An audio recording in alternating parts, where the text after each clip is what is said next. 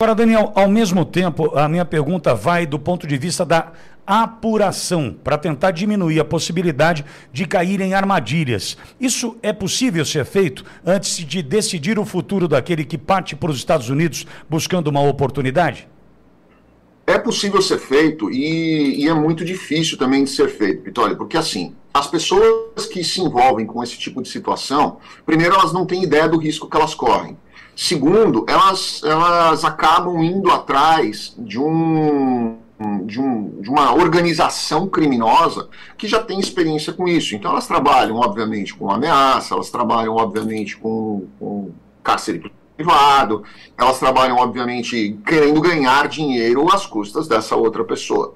É, e quando essas pessoas se envolvem nessa situação, é muito difícil elas saírem, né? Porque eles fazem aí realmente uma lavagem cerebral, geralmente envolvem aí algum tipo de, de droga junto para viciar a pessoa e condicionar essa pessoa a esse tipo de, de, de situação e muitas vezes até aliviar a dor da, da, das práticas sexuais que elas são condicionadas. Eu não vou dizer obrigadas, porque elas muitas vezes se colocam nessa situação, mas que elas são condicionadas a fazer. Então, existe aí uma, uma rede criminosa que vai muito além do tráfico humano. Né? Ela vai desde a sedução dessa pessoa, na criação da expectativa de um, um dinheiro bom e, e, fácil de se ganhar, entre aspas, aí, é, onde prometem, não, você vai ganhar 3.500, 4, 5 mil dólares por mês, e, e, essas pessoas no Brasil são pessoas que muitas vezes nem sonham em ganhar esse dinheiro, né? E quando elas criam essa expectativa e chegam dentro dos Estados Unidos, se deslumbram e acabam caindo nas garras dessas pessoas. Existe sim a possibilidade de investigação, eu acho que sim, a polícia deveria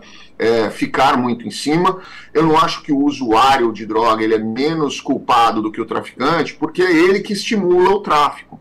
E, e, eu não acho que, que essas pessoas que buscam a prostituição nos Estados Unidos sejam menos culpadas do, do que os traficantes é, propriamente dito, porque elas sabem, quando elas saem, elas sabem onde elas estão indo, o que elas estão fazendo e a forma com que elas vão agir. Não é o primeiro e certamente não será o último caso, justamente por esse, essa sedução, né, essa oportunidade de ganhar dinheiro fácil, né, Daniel?